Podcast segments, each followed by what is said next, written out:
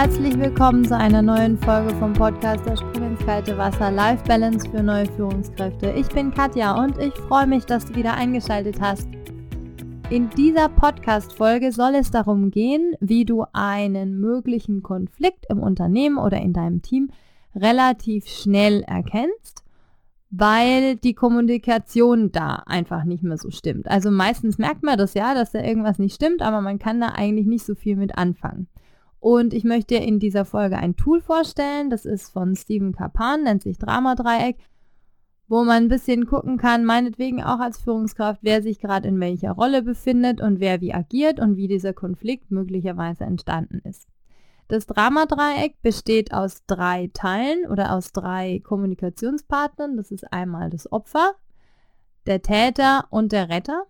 Und wenn du dir jetzt folgende Situation vorstellst, ist es vielleicht einfacher zu, zu verstehen. Und zwar stell dir vor, es gibt einen Konflikt im Team und in diesem Konflikt ist einer, von dem eigentlich jeder weiß, dass der immer so den kürzeren zieht und der, der verbalisiert es auch. Also der fühlt sich so ein bisschen unterdrückt und weiß irgendwie nicht, was er so machen soll und ja, denkt, dass er immer nie die Rechte bekommt, die alle anderen haben und ist aber vielleicht auch so ein bisschen leiser oder spielt auch so manchmal den, ich sage jetzt mal fies, den Jammerer im Team, ja, also das passt nicht und das passt nicht und das passt nicht und mir geht so schlecht und so weiter. Ich übertreibe jetzt ein bisschen, aber vielleicht kennst du diese Situation.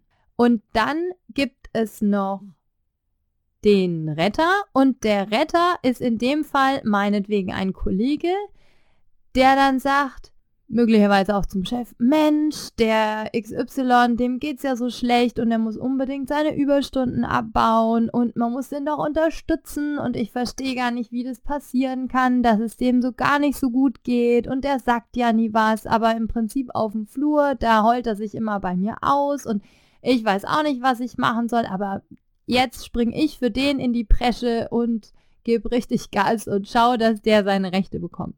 Und der dritte im Bunde ist der Täter. Und der Täter, das ist der, der so den Ruf hat, andere fertig zu machen, andere zu unterbuttern. Und der Täter fühlt sich aber auch selber so, dass er denkt, naja, die anderen, die stehen schon irgendwie auch leicht unter mir und ja, ich habe hier das Sagen. Und wenn jetzt möglicherweise dieser Kollege, der da als Retter auftritt für den anderen Kollegen, der sich irgendwie zu wenig wertgeschätzt fühlt oder so, da ankommt und dann sagt der Chef, ne, der soll mal hier selber kommen, das kann ja wohl nicht sein und du hast mir hier gar nichts zu sagen. Hier ist ein Konflikt entstanden und zwar deswegen, weil keiner von diesen drei Parteien in ihrem erwachsenen Ich gelandet ist. Ja? Das heißt, keiner oder keinem ist bewusst, wie er jetzt gerade agiert. Und es ist auch noch wichtig, dass keiner für sich selbst verantwortlich agiert. Das heißt, der, das, das, das Opfer, das gibt die Verantwortung so gefühlt an den Retter ab.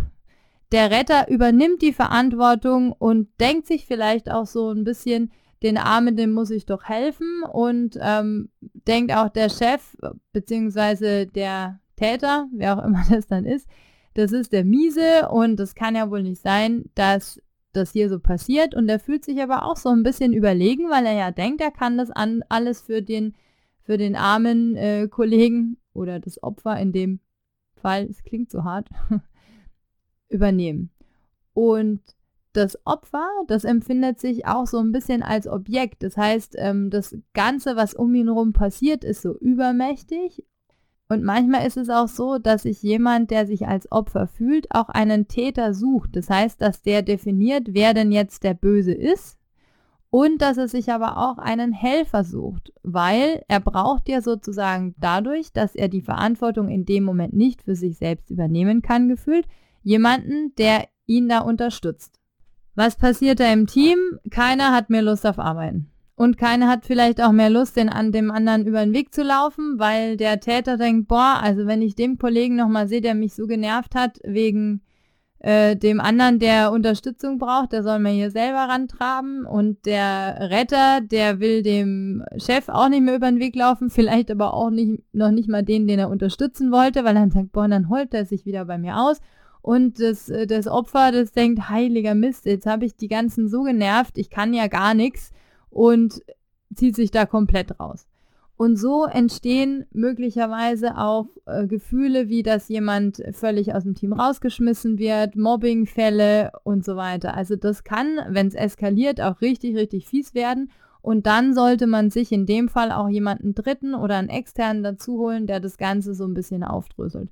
Aber nur mal angenommen, das nächste Mal, wenn das in deinem Team so auffällt, dass hier die Rollen verschoben sind und dass nicht jeder nur für sich die Verantwortung und sein Handeln übernimmt, sondern möglicherweise auch für andere, dann kannst du vielleicht das Ganze in die Hand nehmen, die Leute an einen Tisch bringen oder dich mit denen einzeln unterhalten, speziell wenn du als Führungskraft auftrittst und einfach so mal ein bisschen hinter die Kulissen guckst, was denn da eigentlich der Fall ist gerade. Wie schafft man denn das jetzt? Also, wenn du feststellst, dass es in deinem Team eine Kommunikation gibt, die so in diese Richtung von dem Drama-Dreieck geht, dann kann man das auflösen, indem man sagt, okay, dieses Opfer in dem Opfer-Täter-Dreieck, das hat tatsächlich vielleicht Bedürfnisse, die nicht befriedigt werden oder die irgendwie nicht gehört werden. Und da kannst du auch besonders als Führungskraft nachfragen, was ist denn jetzt da eigentlich der Fall? Also, ich hatte einmal eine Kollegin und die hat den Eindruck gemacht, sie hat gar keine Lust mehr zu arbeiten.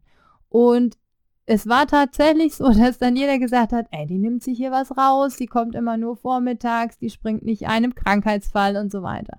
Und dann habe ich mich mit dieser Kollegin zusammengesetzt und habe gefragt, was ist denn eigentlich los? Und nach ewigem Hin und Her kam dann raus, dass die gerade zwei Pflegefälle in ihrer Familie hat, also beide Elternteile sind Pflegefälle geworden und sie sagt, ich habe einfach nicht mehr den Nerv, irgendwie was noch in der Arbeit machen. Die Arbeit ist fast Urlaub für mich, aber ich kriege das jetzt gerade nicht hin, dass ich hier noch wahnsinnig mich anstrenge. Und dann hat sie das den anderen erklärt und dann war das auch in Ordnung und die hat eben ihre festen Arbeitszeiten bekommen und sie ist auch nicht mehr angefragt worden, ob sie irgendeine Urlaubsvertretung machen kann. Also wenn du siehst als Führungskraft, dass das vermeintliche Opfer einfach ein Bedürftiger oder eine Bedürftige ist, und da nachhakst, dann kann man da wahnsinnig viel auflösen. Dann gibt es ja noch den Retter. Was machen wir mit dem Retter? Der Retter wird zum Unterstützer. Der hat ja anscheinend irgendwie eine Ader, dass er gerne andere unterstützt. Wichtig ist aber, dass auch der Unterstützer, ganz wichtig, dem Bedürftigen seine Selbstverantwortung lässt. Also alles, was jeder macht, hat er selbst zu verantworten. Auch der Bedürftige.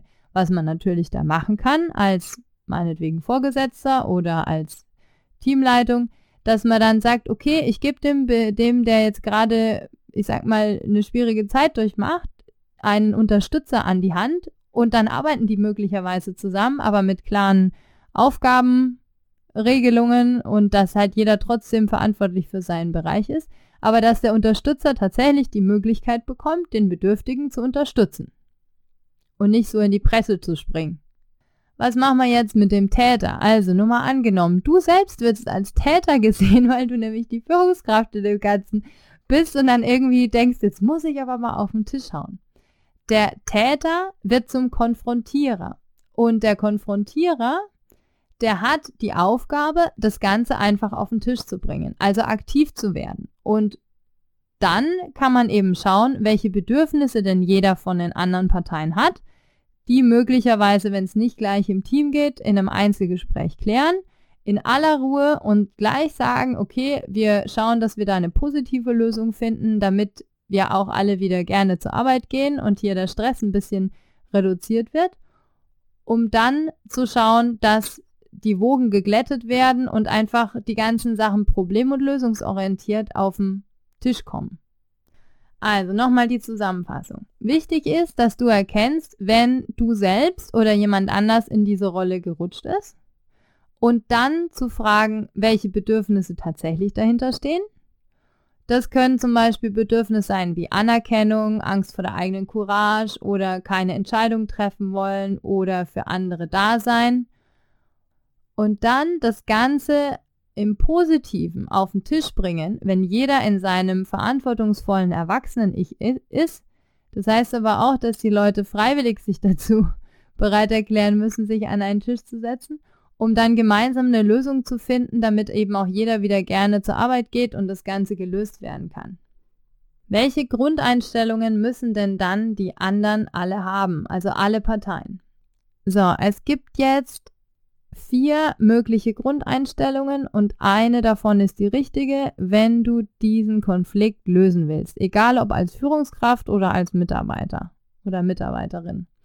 Und diese Grundeinstellung heißt, ich bin okay, du bist okay. Jemand mit dieser Grundeinstellung, der sieht Probleme als Herausforderungen, die er mit der Hilfe von anderen lösen kann. Und Konflikte werden angesprochen, ganz wichtig, und mit denen gelöst, mit denen man sie eben auch hat. Das heißt, es wird auf keinen Fall in der großen Runde dann diskutiert mit tausend Leuten, die eigentlich nichts damit zu tun haben, weil dann wird viel zu viel geredet und das Ganze hat keine Lösung mehr. Also such dir wirklich nur die Leute raus, mit denen du diesen Konflikt hast, beziehungsweise such dir einfach die Leute raus, die an diesem Konflikt tatsächlich beteiligt sind, damit es nicht so ein Gruppentratsch wird. Muss man nicht haben. Die anderen Einstellungen, die nicht so sinnvoll sind, ist, ich bin nicht okay und du bist okay. Das heißt, meine Probleme können andere besser lösen. Das ist so die klassische Opfereinstellung, ja. Wenn man dann sagt, also ich kann das Problem sowieso nicht lösen, hier bitte, ich gebe dir die Verantwortung dafür, dass du hier das Ganze löst. Das funktioniert nicht. Also jeder muss seiner Verantwortung bewusst sein. Und solche Leute, die so denken, die ziehen sich auch aus Konflikten zurück. Das ist auch nicht so sinnvoll, wenn genau diese Person in den Konflikt verwickelt ist. Die dritte Einstellung ist, ich bin nicht okay, du bist nicht okay. Das heißt, meine Probleme kann niemand lösen, sie sind da, um und nicht um gelöst zu werden. Das heißt, das sind Leute, die bleiben in ihrem Konflikt einfach komplett stecken. Und da ist es wirklich wichtig, dass du dir einen Dritten holst, einen externen, am besten irgendwie einen Coach oder einen Mediator, der mit dir diesen Konflikt löst. Und die vierte Möglichkeit ist, ich bin okay und du bist nicht okay. Das heißt, das sind Leute, die sagen, ich löse das Problem und kein anderer. Und im Konflikt habe ich die Lösung und ich lasse keine andere Meinung zu. Also das funktioniert auch nicht, ja. Das sind möglicherweise die Einstellungen von einem Helfer oder einem Täter und die müssen wirklich unbedingt dann auch in ihr Erwachsenen-Ich zurückkommen und das Ganze neutral sehen und ein bisschen von ihrem hohen Ross runterkommen, weil sonst funktioniert das nicht. Wenn man das in einem Team, in dem es Konflikte gibt, das relativ sachlich genauso erklärt, dann hast du auch als Führungskraft eine gute Chance, dass die Leute dir zuhören. Also mir ist so gegangen, ich habe immer sehr, sehr transparent gearbeitet, weil ich denke, dass wir alle für uns verantwortlich sind und dass jeder das Recht hat, seine Bedürfnisse auch zu sagen und dann, dass man eben gemeinsam guckt, wie man das Problem dann lösen kann. Weil, wenn nämlich so ein Problem und so ein Konflikt nicht gelöst wird, dann schwelt der so richtig unten im Team die ganze Zeit mit und dann im blödsten Fall verlassen dich Mitarbeiter, die keine Lust mehr darauf haben, ja. Oder es kostet richtig viel Geld oder die Leute werden krank oder melden sich äh, krank und fallen ins Burnout. Da können ganz, ganz fiese Sachen passieren. Das heißt, schau wirklich, dass du Konflikte auch in deinem Team frühzeitig erkennst und nachguckst, ob dieses Tool dir da helfen kann, diesen Konflikt so ein bisschen auseinanderzudröseln mit den Leuten gemeinsam dann zu einem positiven Ergebnis zu kommen. So, das war's heute von mir. Ich habe mich sehr gefreut, dass du da warst und dass du eingeschaltet hast. Und dann habe ich noch eine riesengroße Bitte. Und zwar, es wäre ganz, ganz toll, wenn du Pünktchen vergibst oder Sternchen beziehungsweise eine Bewertung, weil dann dieser Podcast einfach auch schneller gefunden wird, auch von anderen, die sich für diese Themen interessieren. Und ganz genial wäre es natürlich, wenn du dir ein Abo klickst und wichtig ist, weil ich jetzt schon gefragt worden bin, ja, das Abo ist natürlich kostenfrei und du bekommst keine Spam-Mails oder irgendwie was. Nee, absolut nicht.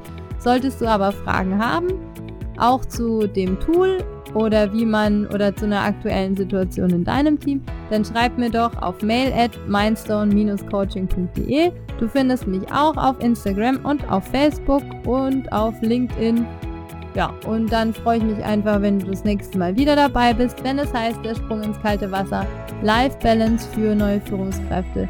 Bis bald, tschüss!